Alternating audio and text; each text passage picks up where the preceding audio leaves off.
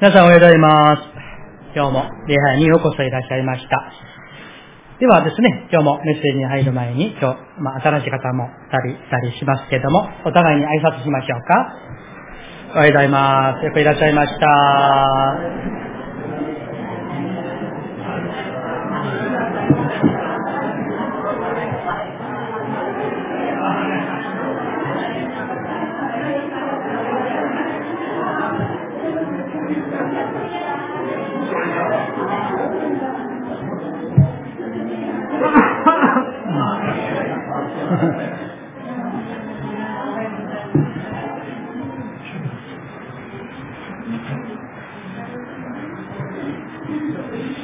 はい、それでは一言お祈りさせていただきます。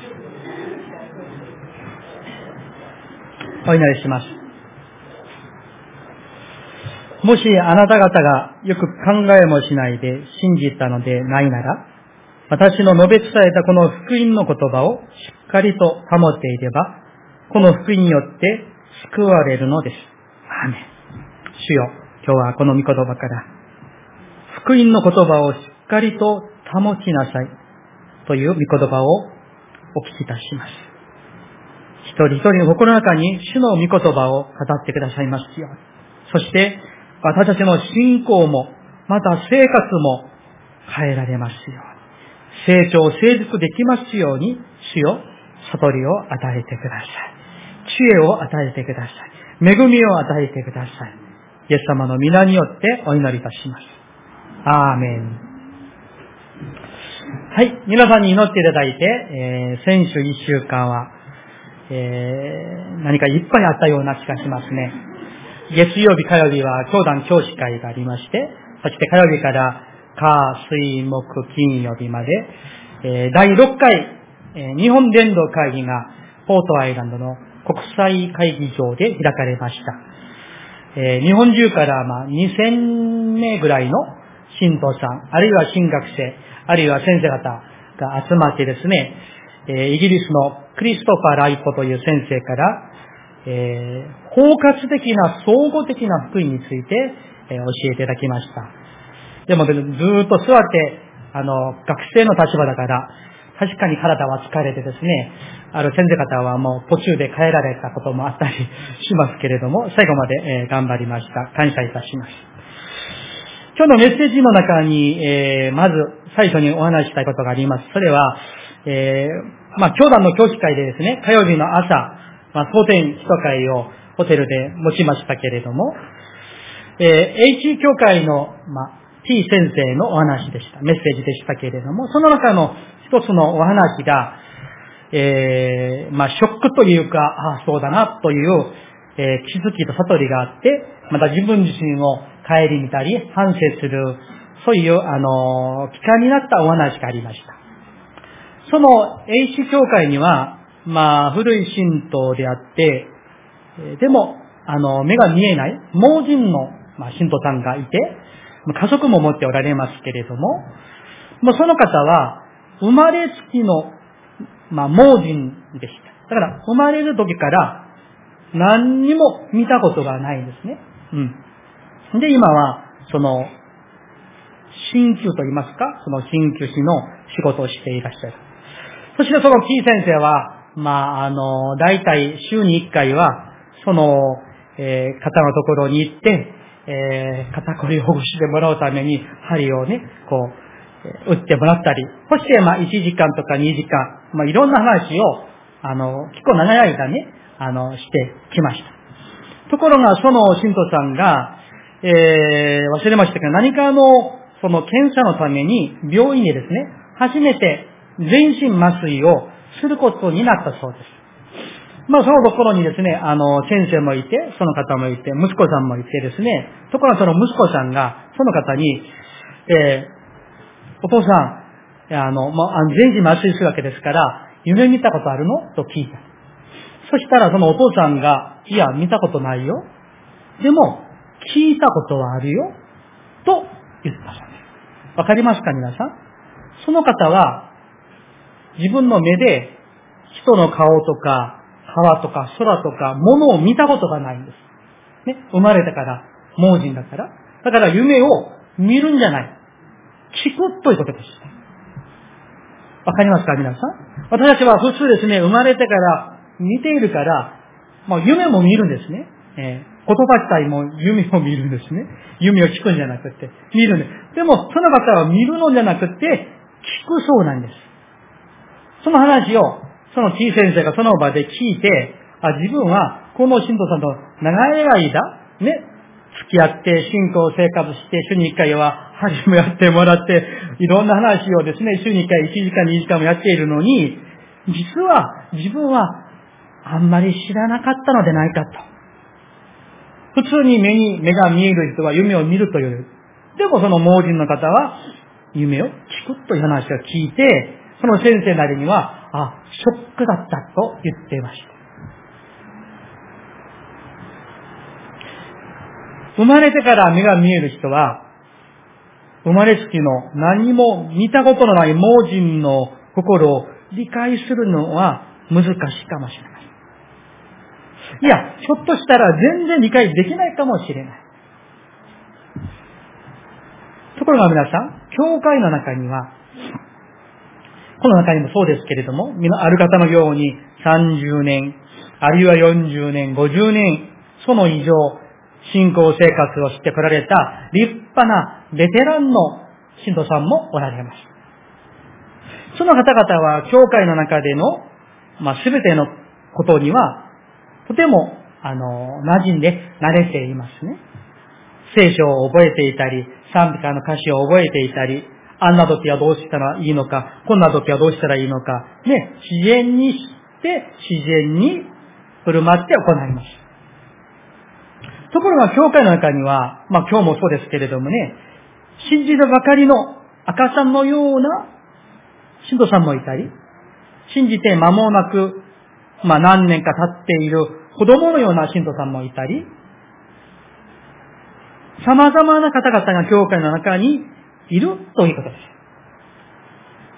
ところが、健康な教会、健康で健全な教会は、その立派なベテランの信徒たちが、信仰的に赤ちゃんのような信徒、あるいは子供のような信徒、その彼らの心をよーく注意深く理解する教会ではないでしょうか。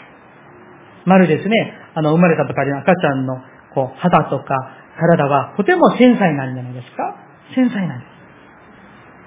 そのように、ベテランの信徒さんが、自分には当たり前のように思うことでも、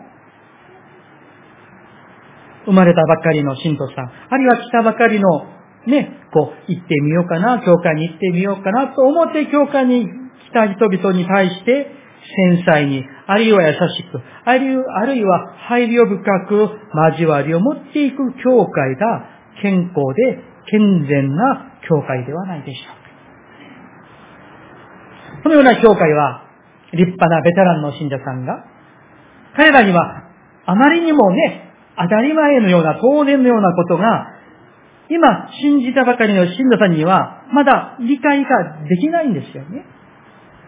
来週、千日がね、行われますけれども、理解できないことがたくさんあるでしょう。まあ、体はついていっているかもしれません。心はまだついていない場合も多くあるんじゃないでしょうか。ベテランの信者には当たり前のようなことが、それで当たり前のように求めているんですけれども、しかしその子供のような信者さんには、それがまだ当たり前じゃないんですね。これから当然のようにそれがね、理解できるようになるでしょう。でも、その段階にはまだ当たり前がない。どうしたらいいでしょう健康な教会、健全な教会は、それを見守って。忍耐して待ってあげる。そして、期待してあげる教会ではないでしょう。まるで、ね、まあ、この中でもマラソンをされている方々がおられますけれども、生まれたばかりのね、まだ歩いても、歩きもできない子供にですね、45キロのマラソンを走れとは求めないんですよね。そうしないように、あるいは赤ちゃんに、子供にですね、45キロなぜあなたはなんで走れないの？信仰が足りない。祈りが足りない。熱心が足りない。ああだこうだと求めない。訓戒しない教会がある意味で健康で健全な教会かもしれません。ところが一方でですね、生まれたばかりの信者さん、これから信じてみようかな。信仰生活がね、短い方々は、また、注意していただきたいことがあります。それは、私はまあ、ずっと赤ちゃんでありたいとか、もうずっとこのままでありたいとか、と思わないでほしいです。イエス様の人格のように、イエス様の信仰のように、そこまで成長したい、伸びたいという願いを持って信仰生活をしていく教会が健康で健全な教会ではないでしょうか。シュコパウルは他の聖書で多くの人々を得るためにユダヤ人を得るためにはユダヤ人のように振る、振る舞う。違法人を全く神様を知らない違法人を得るためには、もう違法人のように振る舞う。喋ったり、食べたりするわけなんですよね。奴隷を得るためには奴隷のように考え、奴隷のように喋って、奴隷のように暮らす。福音のためなら、救いのためなら、幾人かを得るために何でもする。どんなことでもする。と、パオル先生は言っています。この言葉を理解するためにですね、えー、ちょうど、あの、今回の伝道会議で、3回目か、ね、何回目の、あの、お会いの、お、あの、お会いした先生が、あの、いらっしゃいます。あの、まあ、その教会の名前は言っていいかなと思いますが、西宮に行ったら、えー、西宮クロスロードという単日教会があります。この先生は、名字がですね、千と東ですから、地とですかね。で、まあ、普段まあ、ふみ先生と呼びますけれども、年は私くらいかなと思いますが、前から個人的にあの知り合いになって、えー、たまに連絡したり、まあ、メッセージを送ったりしたりしています。その先生は西宮市に開拓して11年になっていますが、その教会はもう子供から大体40代まで130人ぐらい集まって礼拝をしています。チャペルは持っていない。まあ、借りてですね、やっている。な朝8、礼拝があの、11時だそうですね。8時から集まって、みんなですね、もうあの、PA や、もう全部セッティングするのに2時間半以上かかって。でもみんなそれをやりながら、ああ、私はこの教会のメンバーなんだ。そういうメンバーシップをみんなで、あの、熱く持っている。その教会は、あの、総天気とかにも水液とかにも、もうない。まあ、日曜礼拝と礼拝の後のスモールグループがあって、そして子供の礼拝があるくらいだそうです。そのメンバーの130人ぐらいの映画の人数の中で20代が8割ぐらいになります。まあ、今回もですね、あの、まあ、地域ごとの水曜日のテーブルに、まあ、たまたま同じテーブルでお弁当を一緒に食べていました。いろいろ私は聞いてみました。先生はね、あの、ざくばらに、あの、言ってくれました。いろんなチャレンジを受けました。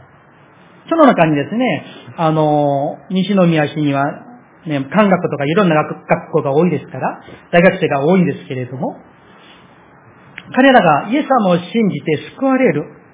もう千年が授けるのは本当短いそうです。たった一回の学びで千年を受けるんですね。ところが、確かに最低限の福音を伝えて、それを受け入ってならば、100%ならば、確実なんですね。その信仰。そしたら千年を授ける。ところが、その先生の話で私が教えられたのは、信仰は確実なんだけれども、彼らの、まあ、信仰度と言いましょうか、献身度というのは、まだ1%、2%しかできていない。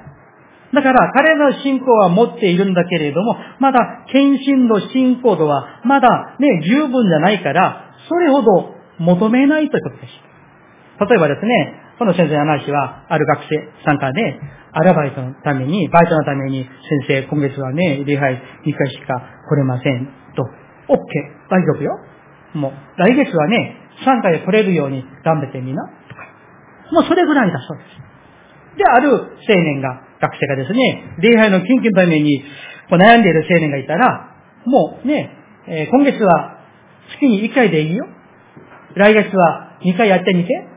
そういうふうにこう、ゆるく、ね、まだ検診度が1%、2%しかできていないから。あるいは、ね、10分の1のために悩んでいる青年がいる。そしたらですね、それは難しいよね。そしたら5分の1捧げてみて。とかそういうふうにですね、とても緩くですね、教え。信じたばかりの青年に、ある意味でですね、その先生は言ってました。私は、まあ、ある意味で、あの、放任しているかもしれないと。ね。ところがですね、そのように、彼らのことを信じてあげて、見守ってあげて、そして、こうしないとならない、ああしならない、そういう立法的なことを教えを、訓戒をやめて、自然に成長する神様の、その、まあね、聖霊様の育てを信頼して、その先生は忍耐、持力をもう忍耐すると言って。それでその先生も最初は失敗したことがいろいろあったそうです。まあね、あの、開催したばかりの時に、例えば青年がその日初めて来るんですね。そしたらまるでですね、あの獲物を待っていた虎のように、わーですね、飛びつくように、しょっちゅうそうしたそうです。そしてですね、みんな逃げられたそうです。それでその先生は飛びつかない。見守る。まずは友達になってラーメン食いに行く。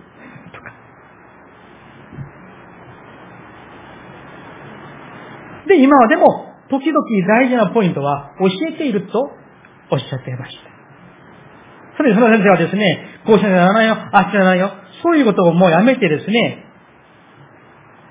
彼らのことを信頼して見守るところが、不思議にもいつの間にか赤ちゃんだった青年が、時間はちょっとかかりますけれども、いつの間にか立派な青年になって、この前はその教会の修行会があったんだけど、その先生が、まあ、たまたまアメリカにあって、そしてもう、そのリーダーたちで、教会の修行会が立派にできた。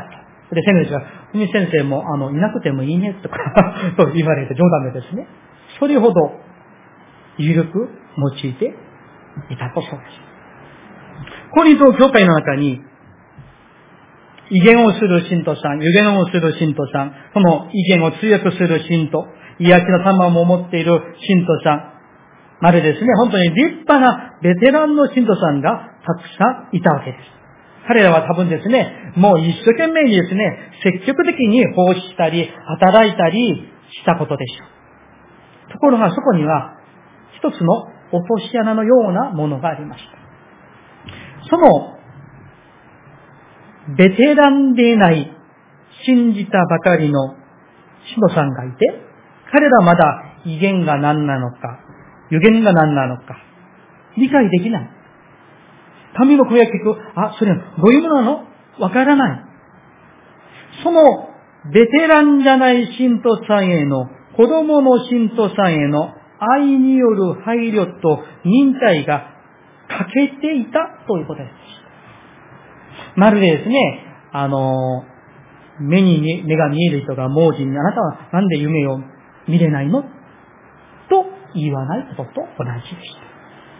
だから使徒パウルは、このコリント人への手紙で、まあ、ところでは訓化して、ところは、ま、叱って、また忍耐持続を教えて導いていますけれども、賜物について、はっきりと聖書的に教えて、そしてその次13章にあいては、愛について話をして、そして先週見たように、14章においては、何をするにも、お互いに徳をさせるためにやりなさいと教えていました。そして今日の15章に入って、今日読んでいただきました1節2節には、さあ、まあ長くないですので、1節と2節だけですね、一度一緒に読みましょうか、皆さん。今日の御言葉、1節と2節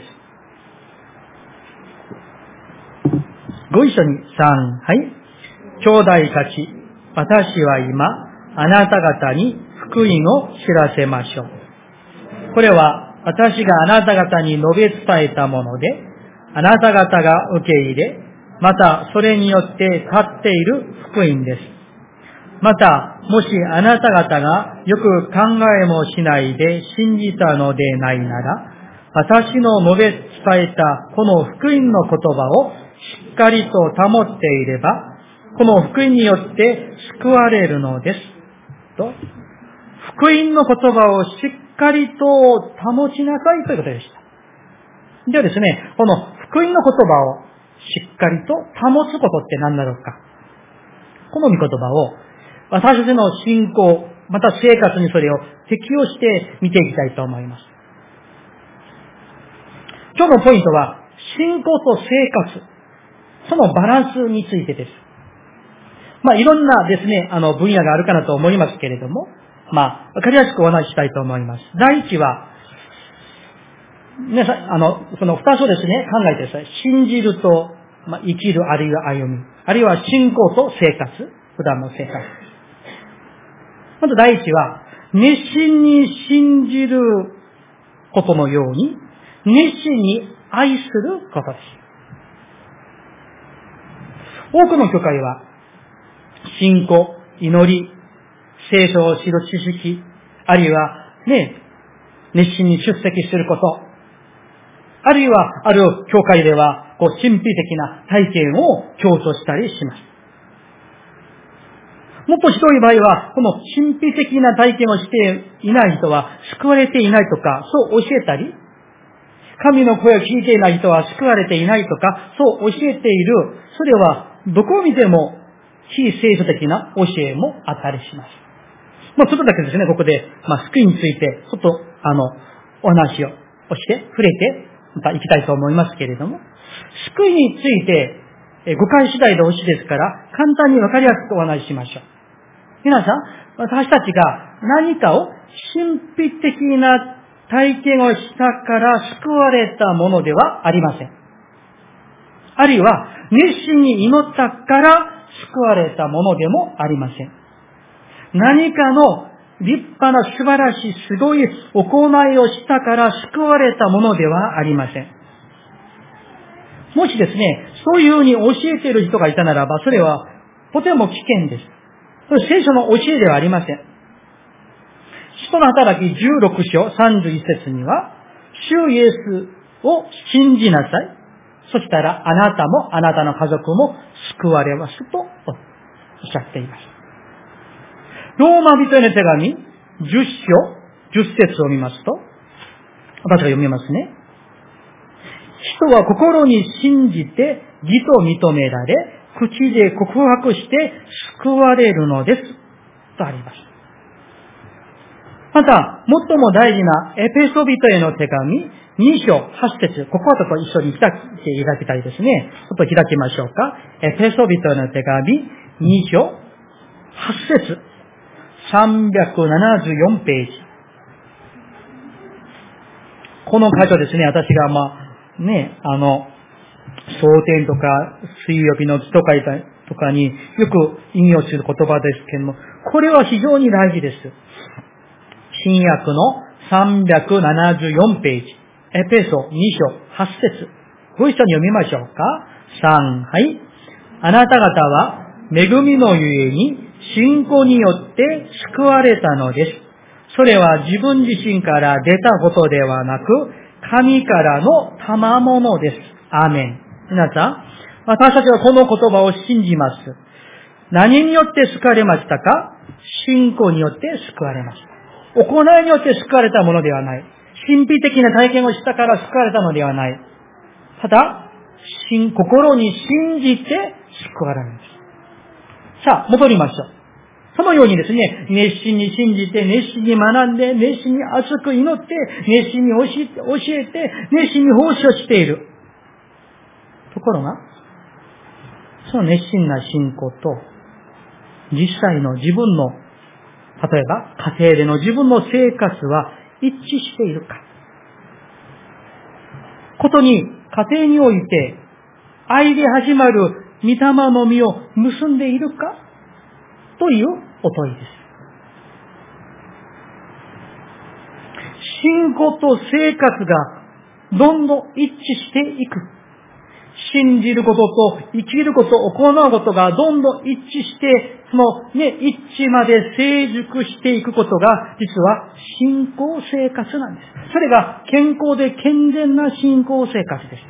もっとわかりやすくお話しましょう。熱心に信じる分、熱心に愛することです。わかりますか？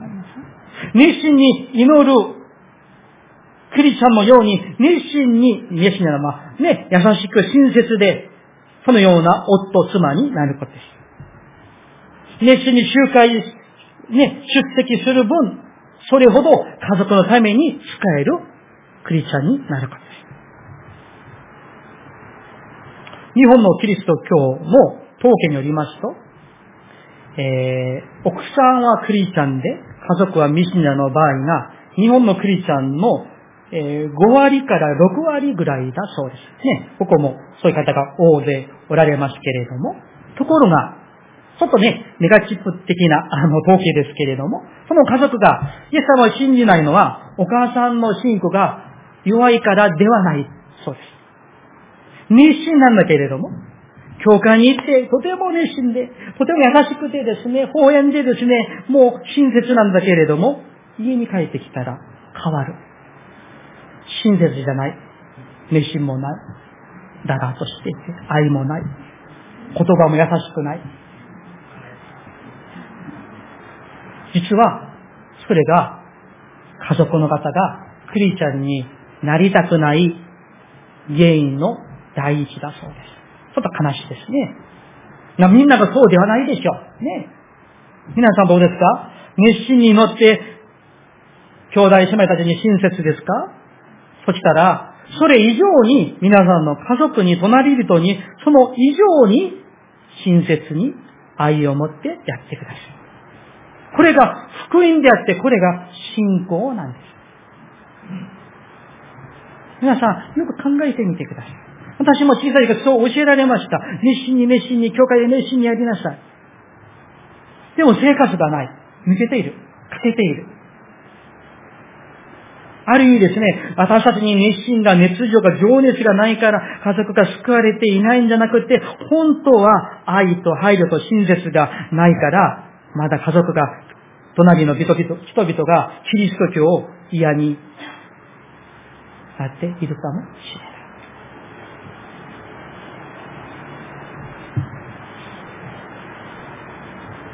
もし、ある旦那さんか、あるいは奥さんか、教会生活はとても熱心であります。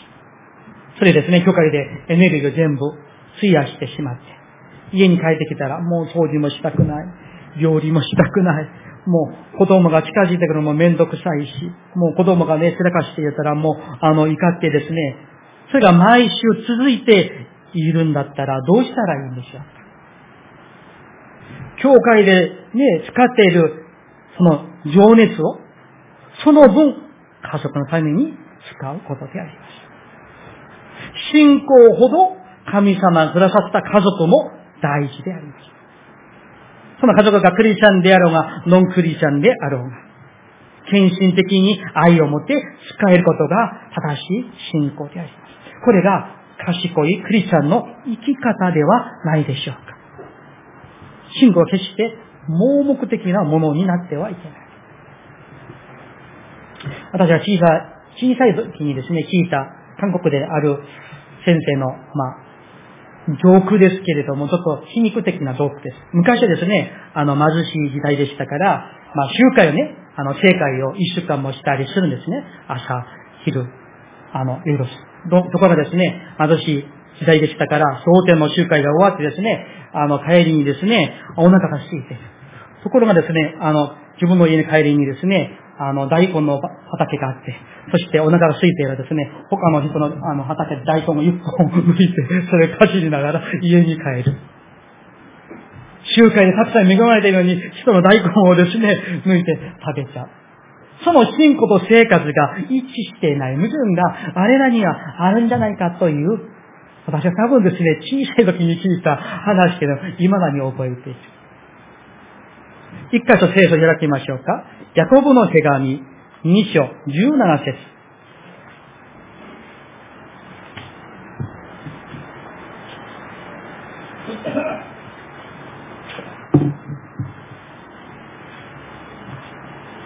新約聖書の447ページ。2章の17節。では一緒にですね、読みましょうか。ヤコブの手紙2章17節ご一緒に3、はい。それと同じように信仰ももし行いがなかったなら、それだけでは死んだものです。はい。ヤコブ人は、人パウルほど鋭く語っていました。信仰がある、熱心がある、ところがそこに行いが伴われていないならば、その信仰だけでは死んだものではないかというお問いです。皆さん、私の信仰は信仰だけでならば、それは死んだものです。家庭において、会社において、あるいは学校において、街の中にあって、熱心な信仰のその分、また、熱心に愛して、熱心に親切にして、熱心に配慮を持って、忍耐を持って生きることが、実は信仰なんです。第二、熱心と、また似たような話ですけれども、熱心と知恵がバランスよく取れているかということです。熱心と知恵。我々、ベテランの立派な皆さんは、みんな熱心なんです。祈りも、集会も、学びも、本当に熱心です。本当に私は感謝してますよ。感謝しています。まあ、だからといって、今日から熱心じゃなくていいですよ。そんなお話じゃありません、皆さん。誤解しないで。ね。ところが、皆さん、信じたばかりの、まあ、信じて間もない信者さんが、まあですね、彼らの場合は何が熱心なのか、なんで熱心にするべきなのか、まだわからないということであります。なのに彼らにいきなり熱心に熱心に熱心にやりなさいって言ったら、ね、なんで熱心にするの？かわからない。理解できていなきゃですね。だから、健康な教会は、健全な教会は、彼らが熱心ね、こう、燃えるまで、忍耐を持って待つ。期待する。あるいは配慮する。あるいは背後で祈ることではないでしょうか。だから、ね、このコリントビセの手紙の使徒パウルは彼らに、ね、特にこのメッセージはですね、そのコリント教会のベテラン信者へのメッセージだと思うんですね。皆さん、愛は関与ですよ。愛は親切ですよ。愛は全てを我慢することですよ。愛は全てを信じることですよ。愛は全てを期待し、すべてを耐え忍ぶことですよ。それが愛ですよ。と、コリント教会の特にベテラン信者に語っているんです。そうなんです。ある意味で、私たちに熱心が足りないというより、愛が足りないかもしれない。この寛容で親切で我慢する信じる、期待する、耐え忍ぶことが欠けているかもしれない。自分自身思わされました。あ、そうだな。熱心はあったかもしれませんけど、知恵が足りなかったかな思わされました。本当に、特に熱心な方々、ベテランの皆さんに気をつけていただけるとは、あまりにも熱心な場合は、他の人のことが目に入ってこない場合がよくありました。あまりにも熱心すぎて、配慮が欠けている。あまりにも熱心すぎて、そこに親切が欠けている。そして、盲目的な信者になりやすいということであります。皆さん、熱心と知恵を同時に持ちましょう。熱心と親切、熱心と愛、熱心と配慮、熱心と忍耐、熱心と期待を同時に持ちましょうということであります。皆さん、祈祷会、集会に熱心に出席していらっしゃいますか？とっても素晴らしいことです。それを通して信仰は成長していきますよ。そこに喜びと、寛容と、親切、愛、忍耐、期待を豊かにお持ちください。一方で、とても親切で、とても愛に満ちていて、配慮もすごくて、忍耐期待を豊かに持っているでしょうか？それも立派なことです。そこに信仰の熱心をお持ちください。結論的に3番目、第3。信じると歩む、あるいは生きる、それは別々ではない。一つであるということです。信仰と生活は一つであります。伝統的に多分皆さんもそうかなと思いますし、私もそう教えられてきましたけれども、信仰をとても表として教えられてきました。だから、祈り、人会、御言葉、恋愛、教会生活をとても強として立派な信仰を持っています。まあ、それがダメですよという話ではありませんよ。ところが、生活、生きる、歩む、あるいは関係、使える、それに対する教え、強調は、ちょっと欠けていたのではないかなと、最近教えられています。今までの教えは、もう進化ためだな、自分を犠牲にする、家族も犠牲にする、と教えられていました。それはある意味で合っていますけど、ある意味では聖書の教えではないでしょう。皆さん、生きることと信じることは、それが一つにならなきゃならない。別の世界ではないんですよ。ねえ。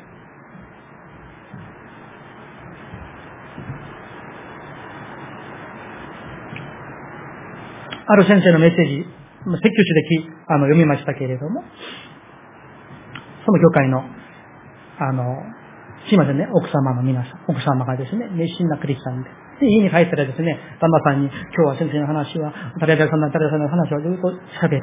ところがですね、この聞いていた旦那さんが、あなたは私に関心はあるの？と聞いた。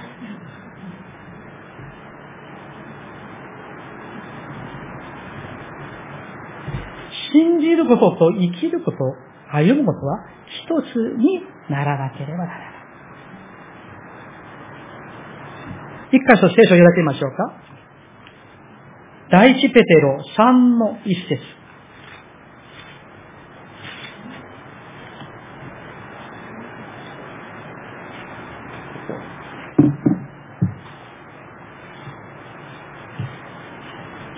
455ページ。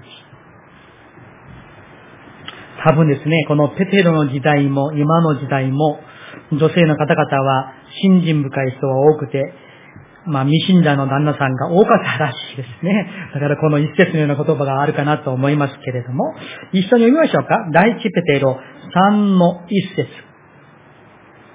よろしいですか？ご一緒に3、はい。同じように、妻たちよ、自分の夫に服従しなさい。たとえ、御言葉に従わない夫であっても、妻の無言の振る舞いによって、神のものとされるようになるためです。アーメン。幾人かを得るために使徒パウルが奴隷のように、ユダヤ人のように、違法人のように、自由人のようになったように、夫への従順が用いられて、妻の無言の振る舞いによって神のものとされるようになるということであります。皆さん、皆さんに50ぐらいの信仰の熱心があるでしょうか？そしたら、その50ぐらいの熱心を持って家族を愛してください。家族に親切にしてください。使えてください。これが健康な信仰、健康な福音ライフであります。皆さんに100ぐらいの信仰の熱心がありますか？そしたら100ぐらいの、それぐらいの熱心を持って家族を愛して、兄弟姉妹たちに、隣人に仕えて、愛して、親切にしてください。それが福音であります。えー、兵庫局にですね、あのね、兵庫局に、あのー、グッドニュースが一つありました。まあ、教会の名前は言いませんが、大体皆さん見当つくかもしれませんが、えー、息子さん二人持つ先生の教会です。一般に母化しておられる先生ですけれども、そのあのね、牧師人の先生は、以前はちょっと弱さを抱えておられた時期もありましたけれども、だからね、他の、あの、牧師人のようにもう100%、200%熱心に働きはなかなか難しい時があったそうです。ところがですね、最近私分かりましたけれども、その先生の息子二人、えー、長男は今年卒業して、次男は来年卒業しますけれども、二人とも牧師になることを謹慎しました。素晴らしくないですか皆さん？あんまり驚いてないですね。素晴らしいことです。で、長男は今、福岡で研修みたいに並んでいって、来年、アメリカかイギリスに留学に行くそうです。次男も、あの、来年卒業して、また研修みたいにでして、あの、まあ、留学に行きたいと。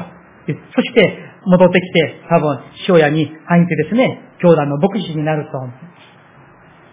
私はそのですね、まあ、今回の言動会議で長男もにもあって、まあ次男この前も会いましたけれども、ね、今何回も会っているから、こんなことを私は教えられました。考えました。ああ、その奥様は、他の牧師の友人に、もう100%、200%ですね、何もかも熱心にできないかもしれない。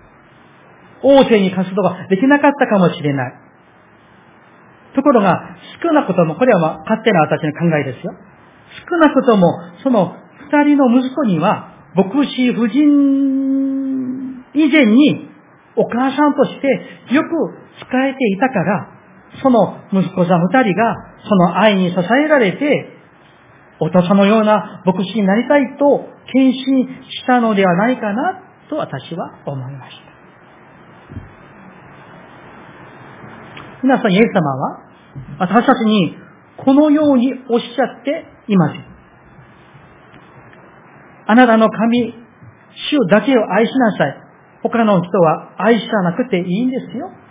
とおっしゃっていない。神様を愛することが一番大事で、他は私より少し愛しなさいと言われていません。それがいい信仰ですよと言われていません。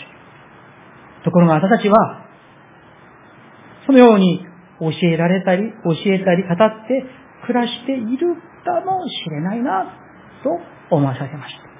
聖書一回と開きましょうか。新約のマタイの福音書、22章、37節と40、37から40節これは今日の結論として大事な数ですから、皆さんに開いていただいて一緒に見ていきましょう。マタイの福音書第22章37節から40節まで。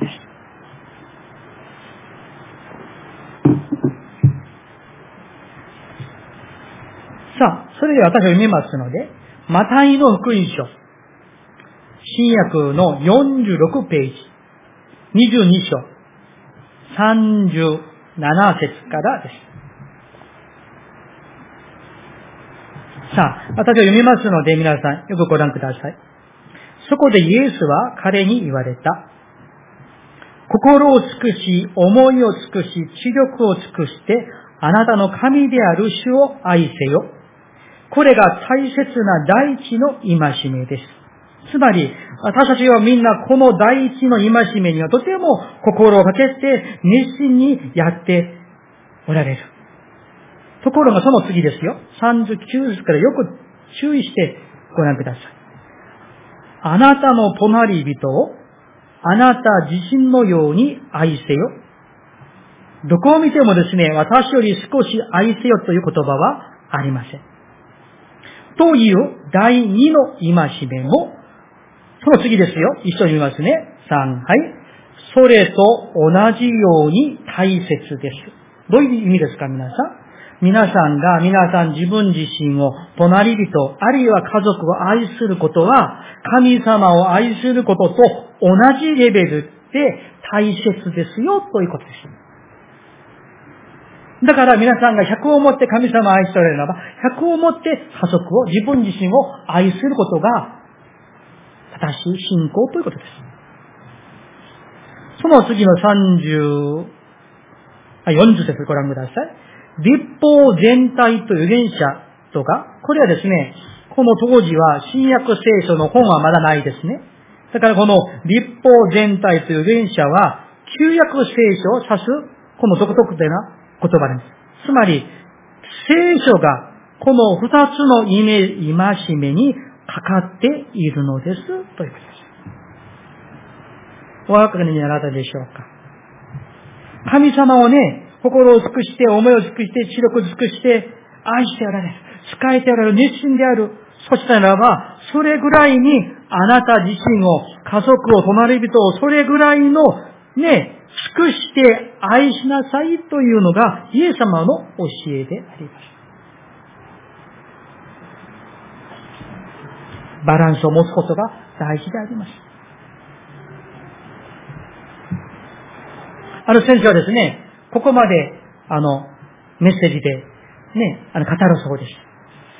まあね、どこの教会も、ね、あの、旦那さんがリステの場合が多いですから、奥さんのクリスチャンのね、夫人の方々に、皆さん、私の話ではありませんよ。私もそう言いたい気持ちもありますけど、皆さん、年に一回はね、いいですから、もう、礼拝休んでね、あの、あの、旦那さんが好きなこと一緒にやって差し上げてください。旅行にでも行っていいでしょう。